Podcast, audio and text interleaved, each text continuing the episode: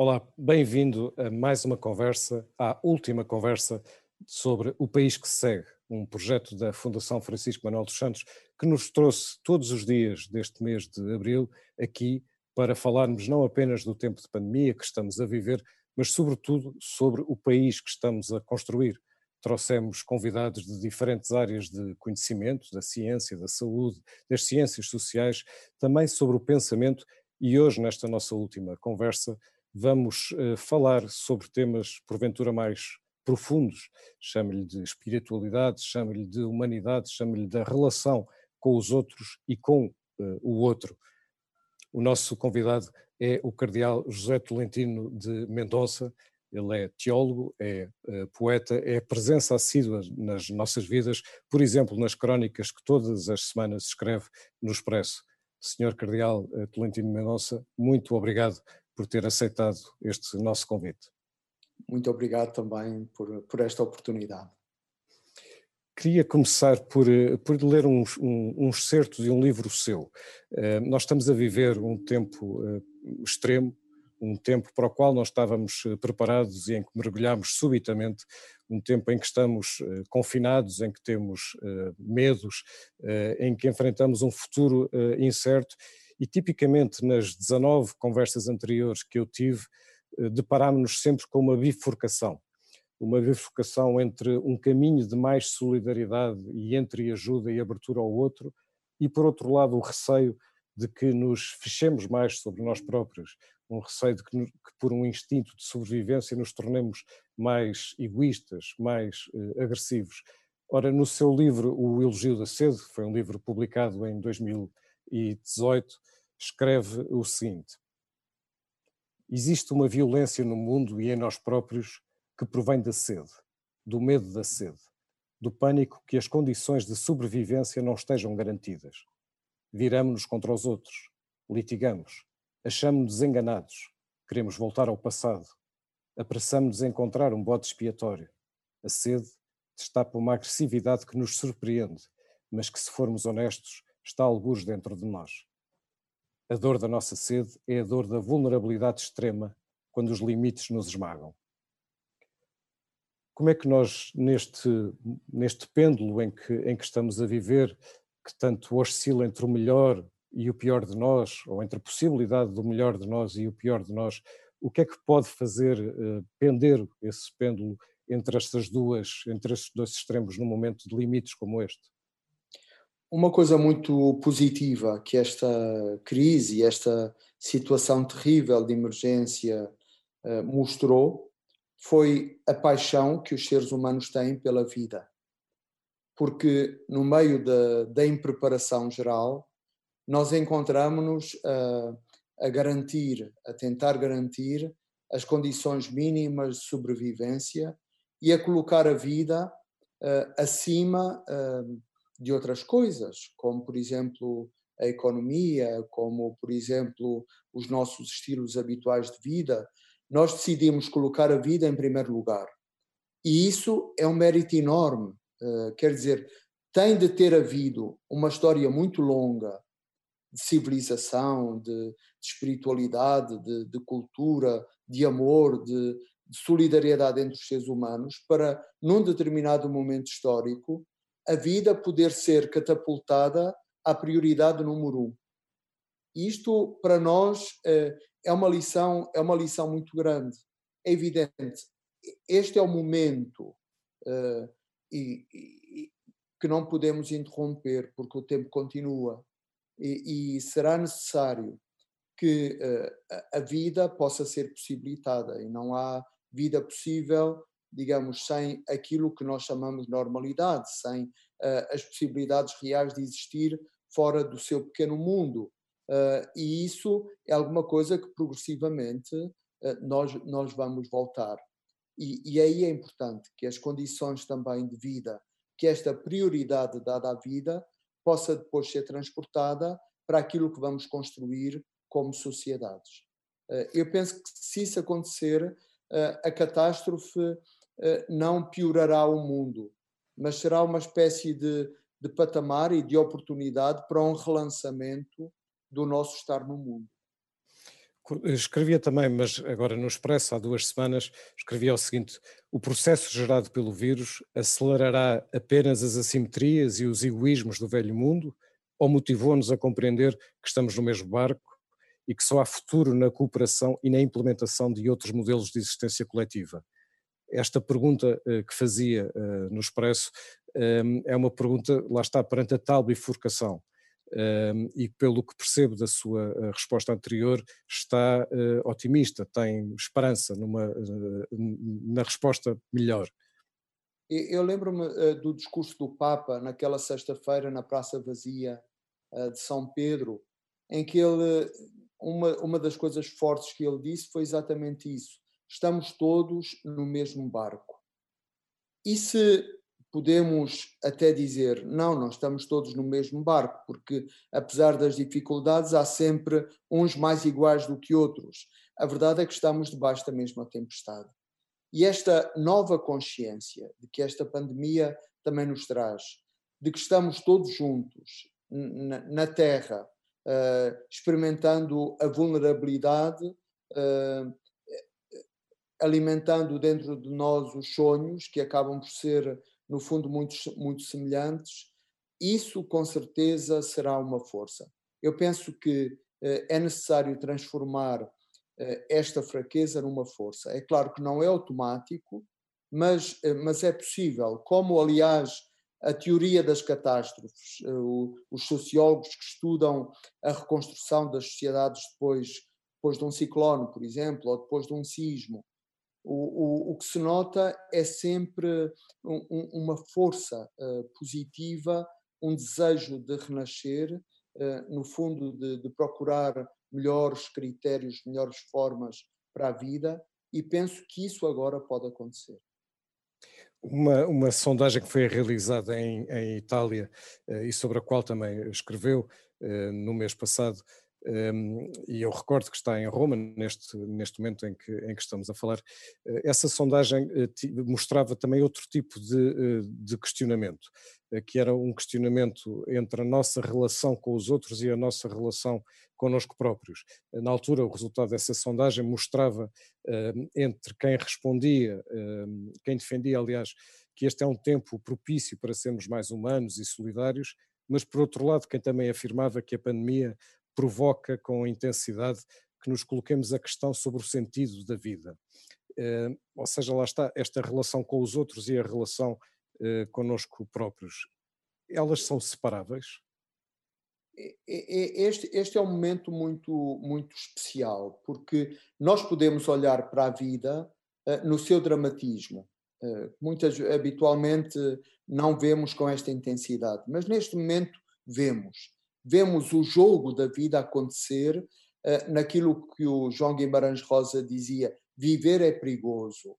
E essa perigosidade nós tateamos. Uh, e, e vem-me à cabeça duas, duas imagens.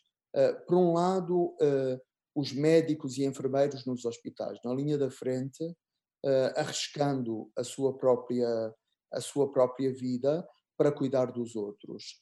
E esse é um exemplo, é um testemunho de dádiva que traz uma, uma energia uh, à própria sociedade. Quer dizer, nós não só aplaudimos os médicos e enfermeiros das nossas varandas, nós sentimos que eles são uh, um modelo uh, que defender a vida e realizarmos-nos como seres humanos passa, em momentos extremos, por ser capaz de fazer o mesmo.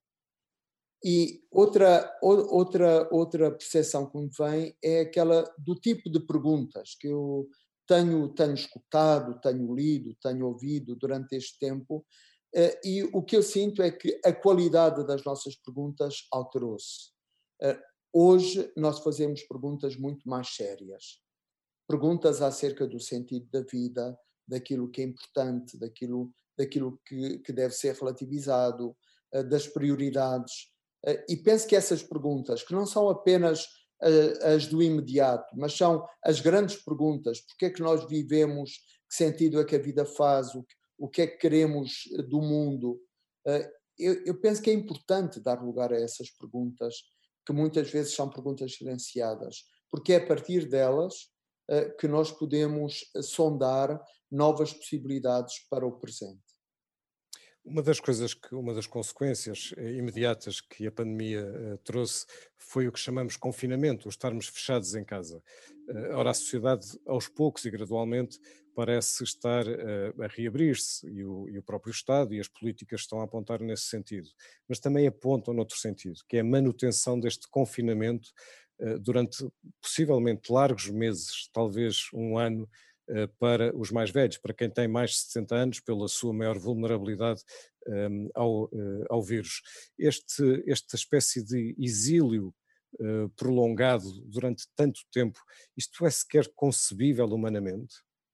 É, nós temos de pensar essas questões uh, muito bem, porque o grau de resistência do ser humano à solidão a, a, a solidão queima-nos eh, e o grau de disposição à solidão tem de ser muito bem, muito bem acompanhado, porque de outra forma eh, acaba por ser uma força, uma força de morte. Eu penso que não é imaginável nós pensarmos que as pessoas com mais de 65 anos vão ficar num isolamento total. Nós teremos de encontrar teremos de encontrar outras formas para uh, transformar as paredes, para transformar os muros uh, em, em, possibilidades de encontro, de, de relação, porque, no fundo, uh, a pandemia, por um lado, traz coisas novas, mas, por outro lado, é um acelerador.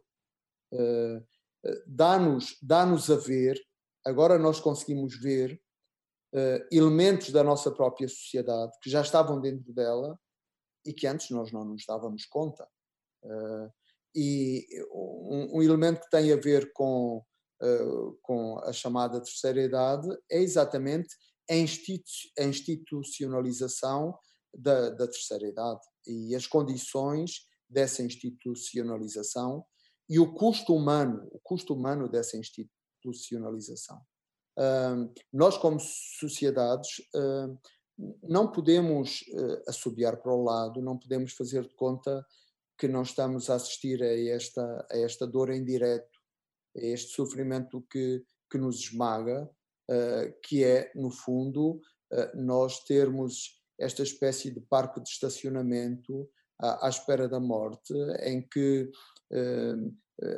lares e instituições que não têm, não têm condições para, para poder sê-lo, acabam por, por, prosperar, exatamente porque uh, nós não damos o valor que devíamos à vida humana. Uh, e isto para nós é, é, é, uma questão de sobrevivência das nossas próprias sociedades, porque uma sociedade sobrevive como? Sobrevive porque há alguém que escapa para contar a história, mas sobrevive, se mantém uh, o seu termómetro ético uh, sair da crise a qualquer preço. Temos de estar muito bem conscientes a pagar para passar para uma nova etapa. Ou seja, esta pandemia não criou uh, exatamente um problema, ele já existia e foi colocado a nu. Essa questão ética da forma como nos relacionamos enquanto sociedade com, eh, com os mais velhos. Sim, a, a, pandemia é o tirar do véu, é o retirar do filtro.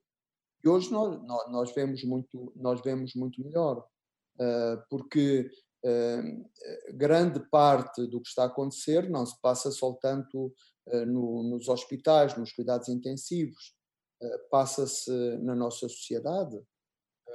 E, e, e não é um elemento extraordinário, é um elemento ordinário das nossas, eh, das nossas vidas.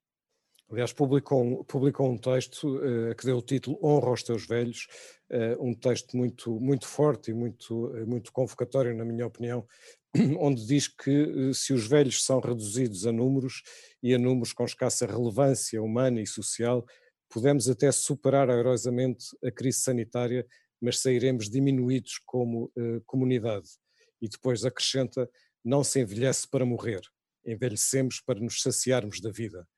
Portanto, Eu, eu, penso que essa reflexão é muito necessária neste, neste momento, porque as tentações são múltiplas. Uh, acharmos que uh, este problema e esta crise que estamos a viver é, sobretudo, um problema dos outros e não é um problema da comunidade, da, da sociedade no seu conjunto. Ora, uh, se fosse isso, então, então sim, o Covid-19 era uma grande era uma grande tragédia, porque como sociedade nós, nós estávamos a sair diminuídos.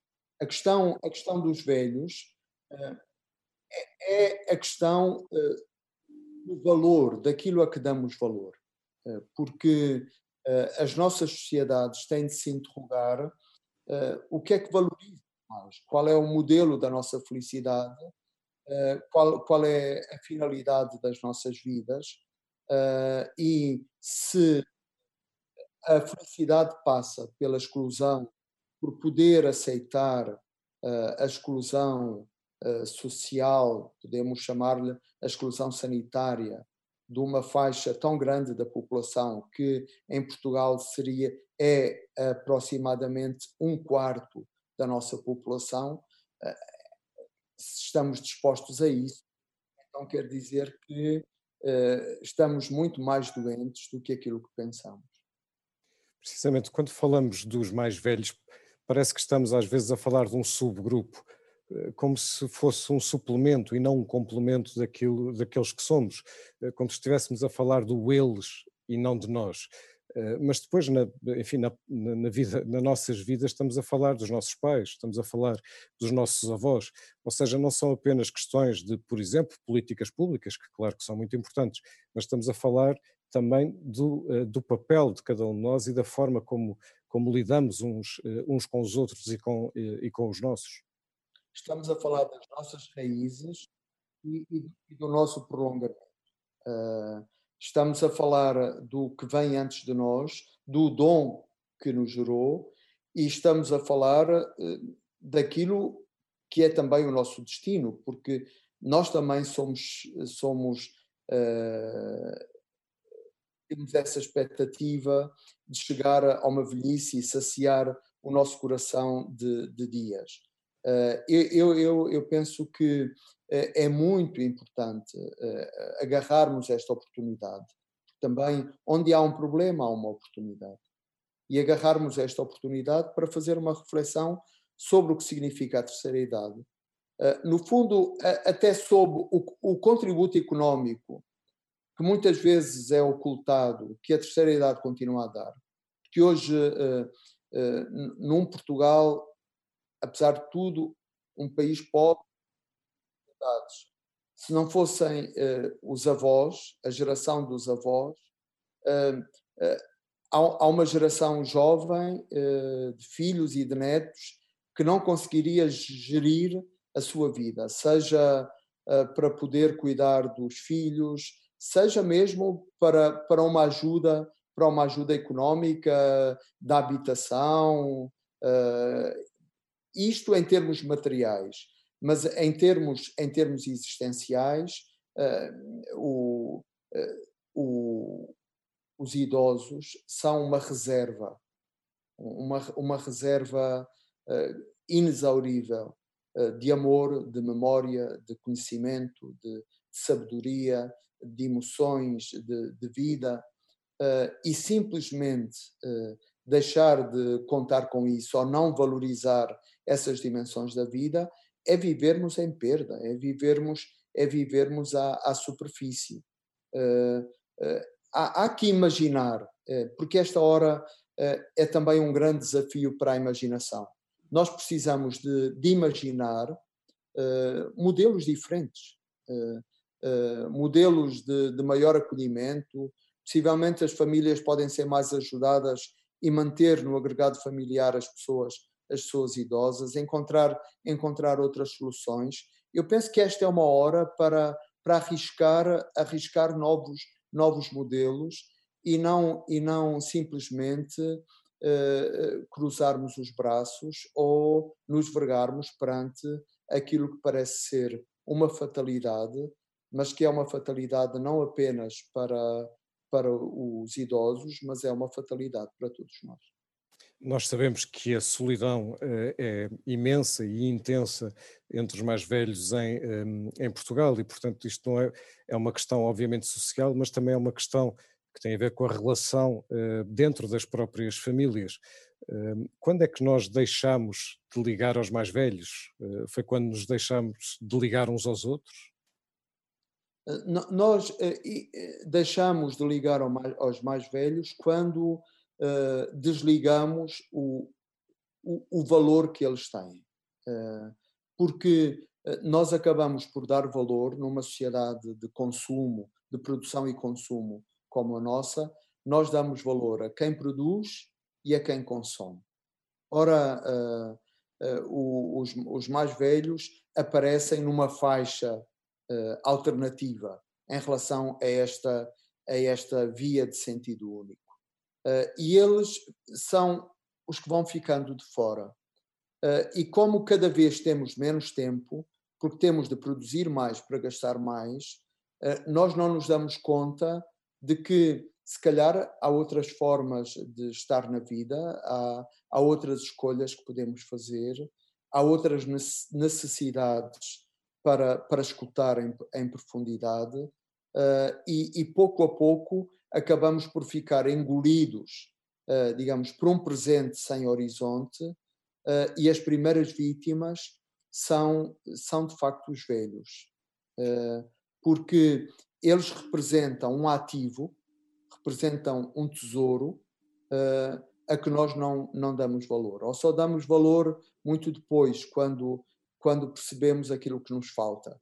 Eu penso que eh, tantas dimensões da nossa sociedade, mesmo uma certa agressividade, uma solidão, uh, que, que cada vez uh, se sente mais no, no, no, contexto, contexto das nossas sociedades, se alteraria se fôssemos capazes de criar modelos de integração das pessoas, das pessoas idosas. Porque os idosos, ao contrário do que se pensa, é verdade, são frágeis, mas também são resilientes é, é, é, é verdade que andam devagar, mas pensam muito depressa.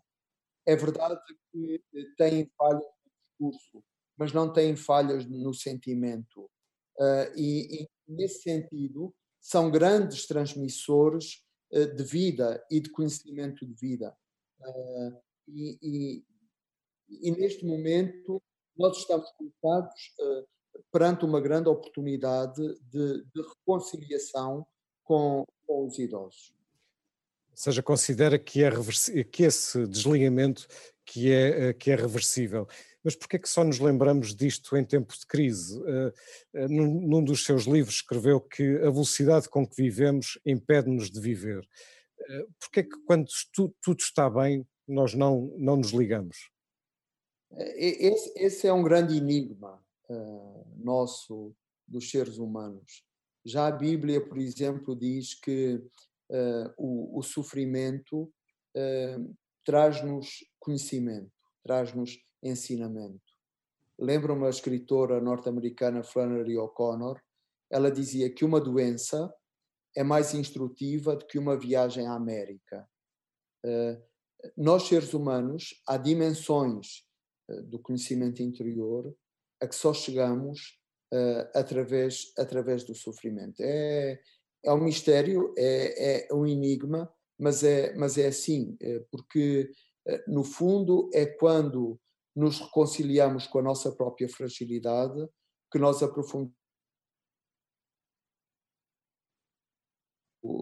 da nossa existência. De outra forma, uh, somos capturados como, como o pequeno Pinóquio na, na, na, na feira, somos capturados pela, pelas coisas mais imediatas, por aquilo que brilha, por, eh, pela pequena agitação, pela espuma dos dias.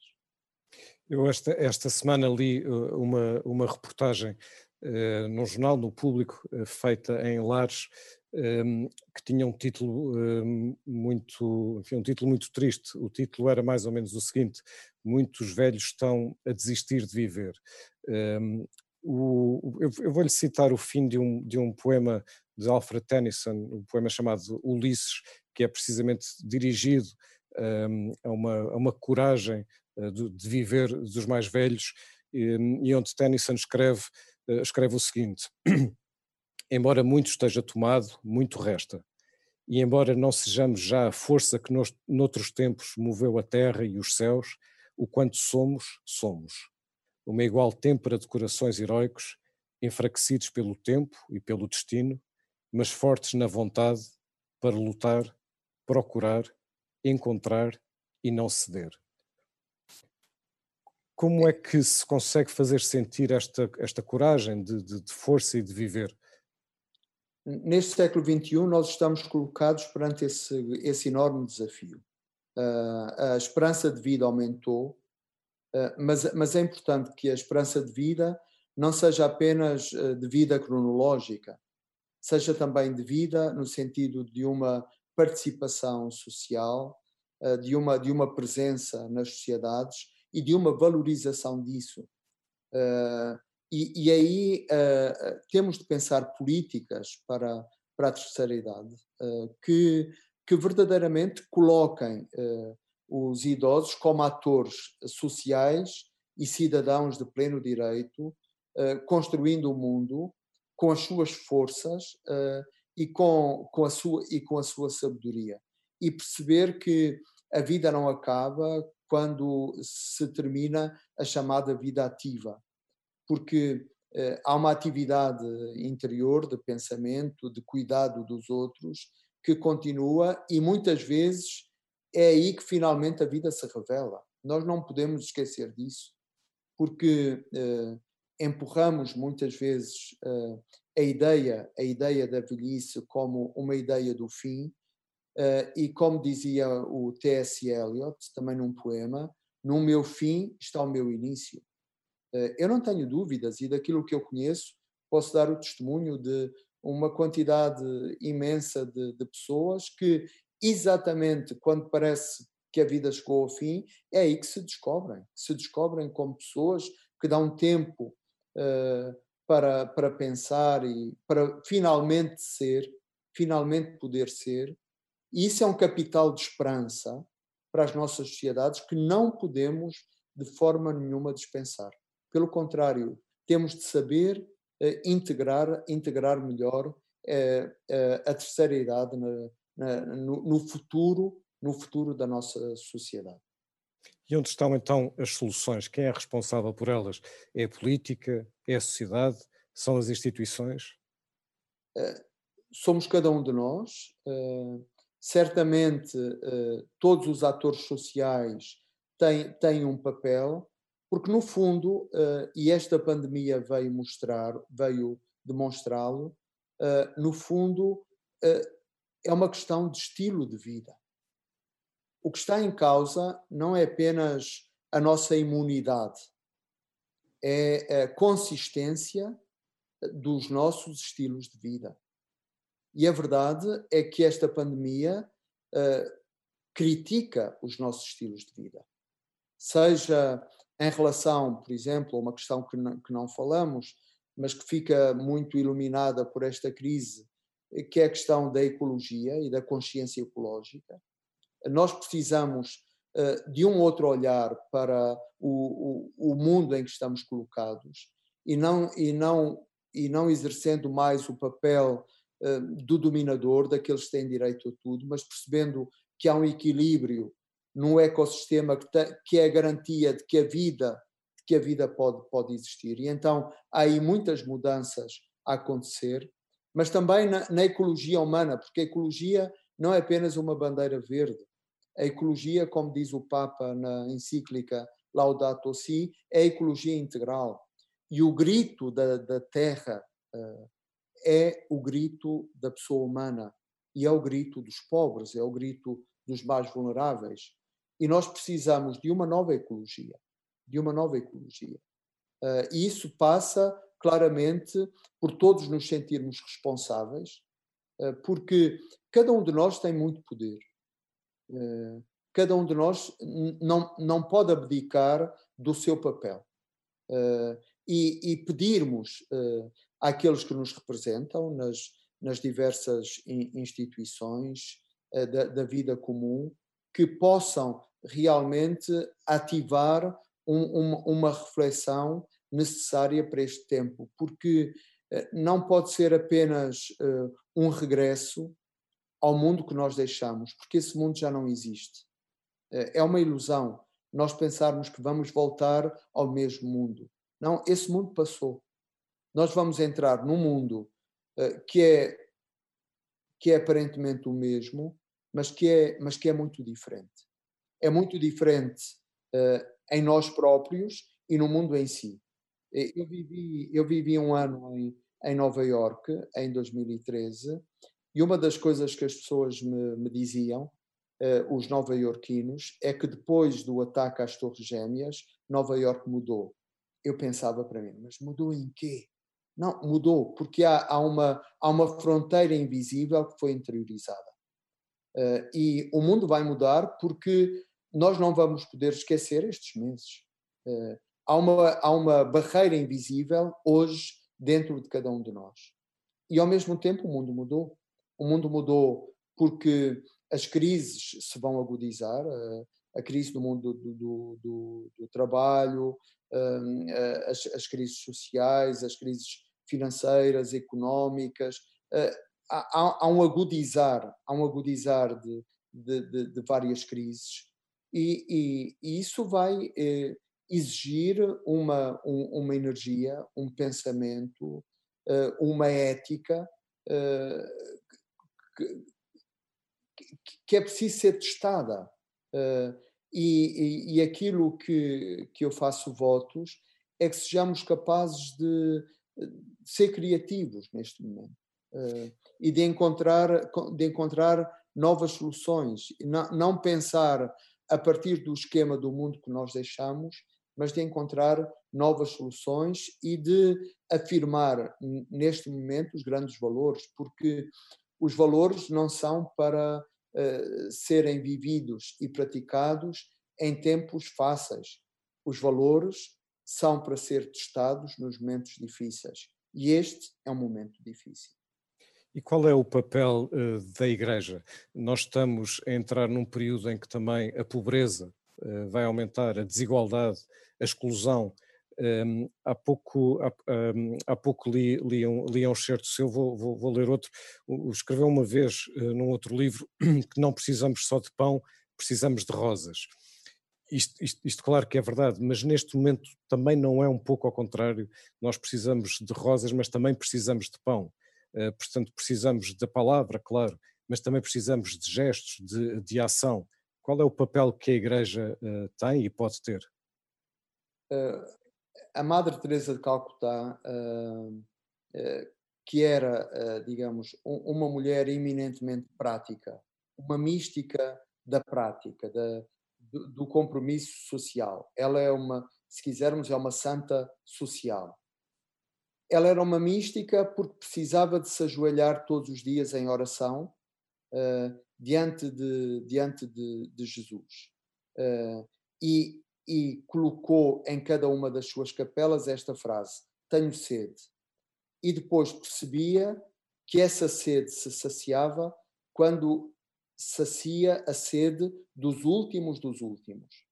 Uh, e este é sempre o papel da Igreja. Por um lado, uh, a Igreja uh, precisa alimentar-se e alimentar esta dimensão espiritual do ser humano, que não é um ou-ou, não é ou alimentamos a dimensão espiritual e contemplativa ou tornamos um catolicismo social. Não. O catolicismo de compromisso vital alimenta-se da, da, mística, alimenta-se da oração, alimenta-se da palavra, alimenta-se dos sacramentos, alimenta-se da espiritualidade. E é isso que a Igreja é chamada a ser. Eu, eu vivo muito, muito próximo da, da Praça de São Pedro uh, e onde há uma, um refeitório uh, social, uh, um, um dos poucos desta dimensão que não fechou aqui no centro de Roma, e todos os dias vejo a romaria das pessoas, mulheres e homens de todas as idades, imigrantes e não só, que vêm buscar alimento a, este, a este lugar. esse, esse é o papel da Igreja, criar uma política de proximidade, preocupar-se com os últimos, cuida, cuidar, cuidar dos, mais, dos mais fracos, estar a seu lado. E, é, essa é uma prioridade da Igreja.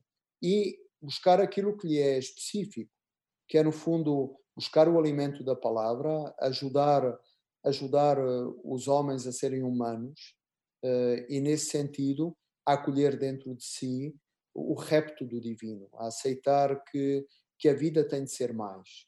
E, e, e penso uh, que esse, esse é o grande desafio destas horas. É um desafio que, digamos, não está ganho à partida, é, é um desafio que tem de ser mobilizador e, de facto, há muito, há muito para fazer.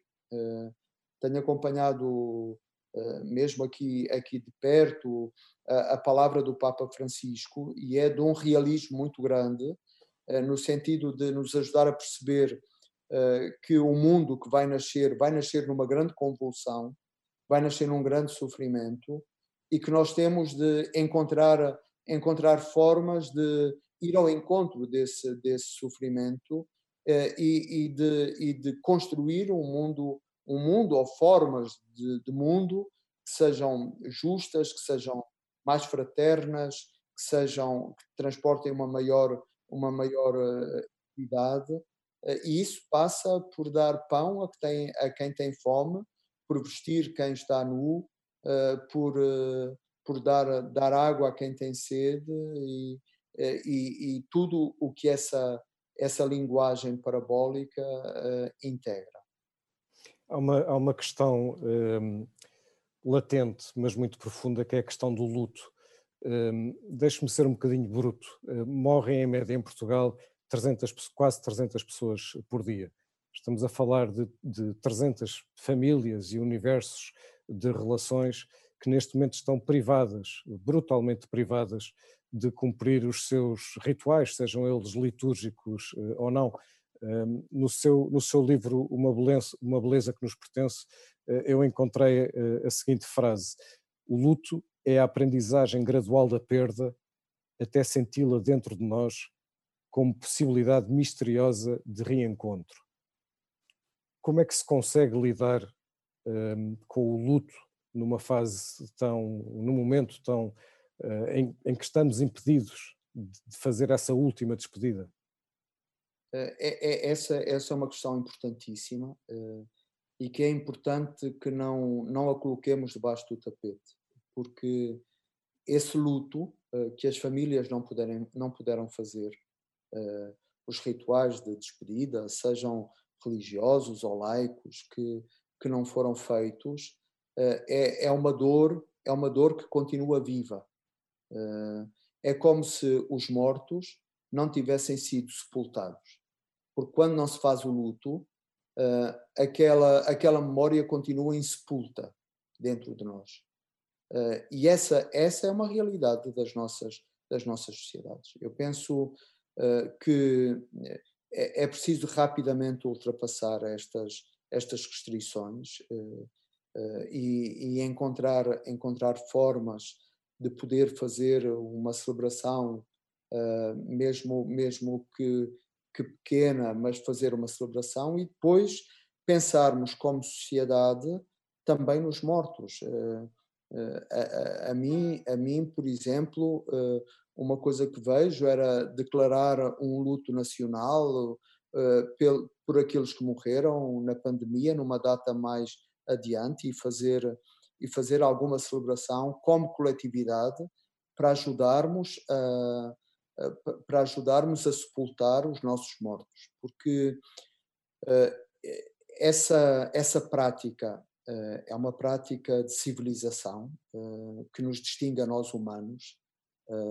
As primeiras, os primeiros monumentos artísticos nasceram como monumentos funerários, as primeiras composições poéticas nasceram como elegias. então, digamos, o próprio respeito e o culto dos mortos, o respeito e a sepultura é esse lado inviolável que lacra a vida, é alguma coisa que está na essência da nossa, da nossa civilização. e o que aconteceu foi uma coisa, no fundo, de uma gravidade antropológica muito grande, que, de, que deixa uma ferida e que nós, como sociedade, temos de tratar, temos de encontrar, temos de encontrar formas de, de abordar esta, esta dor. Gostava de devolver-lhe uma pergunta que nos fez num texto publicado há poucas semanas, não tanto para lhe pedir que responda, mas para que, eh, que pense connosco sobre o que é que decide, o que é que pode uh, decidir a resposta à sua pergunta. E a sua pergunta era: triunfará uma visão mais integradora da vida que compreenda a importância de valores como o dom, a gratuitidade e a partilha e nos capacite, por exemplo, para uma síntese mais equilibrada entre pessoa e comunidade, entre vida material e vida espiritual? É, é, é essa é, é, importante que sintamos eh, que é a pergunta uh, que nos é feita neste, neste momento. A nós que vivemos esta, esta crise, que estamos a vivê-la, uh, e que trazemos dentro de nós este trauma, porque no fundo trata-se de um trauma que quer como indivíduos, como sociedade, nós, nós vivemos. O que é que vamos fazer com este, este trauma? Vamos, vamos viver a vida apaixonadamente, com outra resiliência, uh, maturando as nossas escolhas, ampliando os nossos horizontes, ou vamos uh, fugir uh, deste, deste trauma e vamos tentar um, um, uma enésima forma de escapismo, que é voltar ao lufa-lufa de um presente que, que nos engula e nos leve, sobretudo, para um estilo de vida em que a vida nunca se pensa até o fim, nunca, nunca, nunca se reflete nas suas últimas nas suas últimas questões nas suas últimas consequências. E, e penso que essa, essa pergunta deve, deve animar-nos, porque possivelmente uh, aquilo que é o grande dom, o que é que esta pandemia nos trouxe? Trouxe-nos perguntas, trouxe-nos um capital de perguntas uh, que nós podemos uh, colocar e colocar hoje com outra verdade, com outra autenticidade.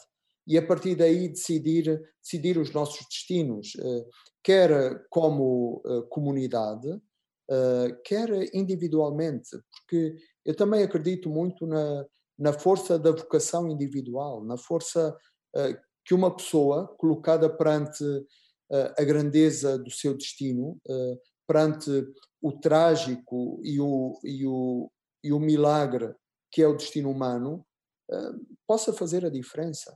Eh, a diferença não se faz apenas pelo número, a diferença faz muitas vezes a começar por um. Eh, uma pessoa é capaz de transformar o mundo. Eu acredito nisso. Eh, vejo, por exemplo, na minha praça, onde há, há, há uma, uma, uma mulher idosa que dorme na rua e há uma anónima que vem todos os dias, diariamente, cuidar desta mulher. e aquela mulher transforma a praça humaniza, humaniza esta praça. E penso que todos nós podemos, eh, com pequenas ações, eh, transformar, transformar o mundo de uma forma que nós nem, nem temos a, a percepção. Sr. Cardel, eu terminei todas as uh, conversas que tive ao longo do último mês fazendo sempre a mesma pergunta a quem, uh, à pessoa com quem falava e hoje vou-lhe fazer também assim. Esta pandemia também convocou eh, coisas em cada um de nós, também nos, eh, nos colocou perante uma nova possibilidade de, de aprendizagem, de coisas que mudam dentro de nós. É também o seu caso? Eh, e de que maneira? E de que maneira?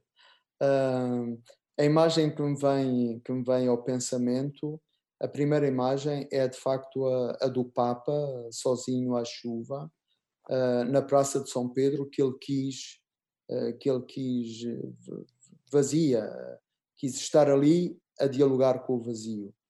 Uh, e, e, isso é um grande ensinamento, é uma daquelas imagens que nós não nos vamos esquecer, porque naquele momento ele, ele humanizou o vazio e, e, tornou o vazio um, matéria de um, de um diálogo maior, de um diálogo que não acaba apenas na fronteira, na fronteira do, do visível.